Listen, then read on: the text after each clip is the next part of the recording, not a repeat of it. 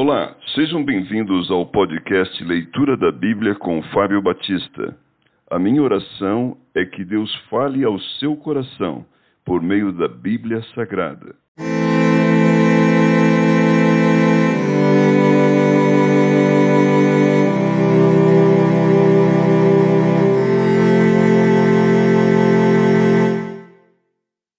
Josué capítulo 20 Estabelecem-se as cidades de refúgio. Disse mais o Senhor a Josué: Fala aos filhos de Israel: Apartai para vós outros as cidades de refúgio, de que vos falei por intermédio de Moisés, para que fuja para ali o homicida que por engano matar alguma pessoa sem o querer, para que vos sirvam de refúgio contra o vingador do sangue. E fugindo para alguma dessas cidades, por-se-á à porta dela e exporá o seu caso perante os ouvidos dos anciãos da tal cidade. Então o tomarão consigo na cidade e lhe darão lugar, para que habite com eles.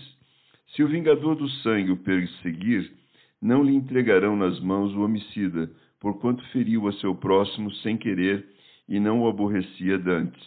Habitará, pois, na mesma cidade até que compareça em juízo perante a congregação até que morra o sumo sacerdote que for naqueles dias. Então tornará o homicida e voltará à sua cidade e à sua casa, a cidade de onde fugiu.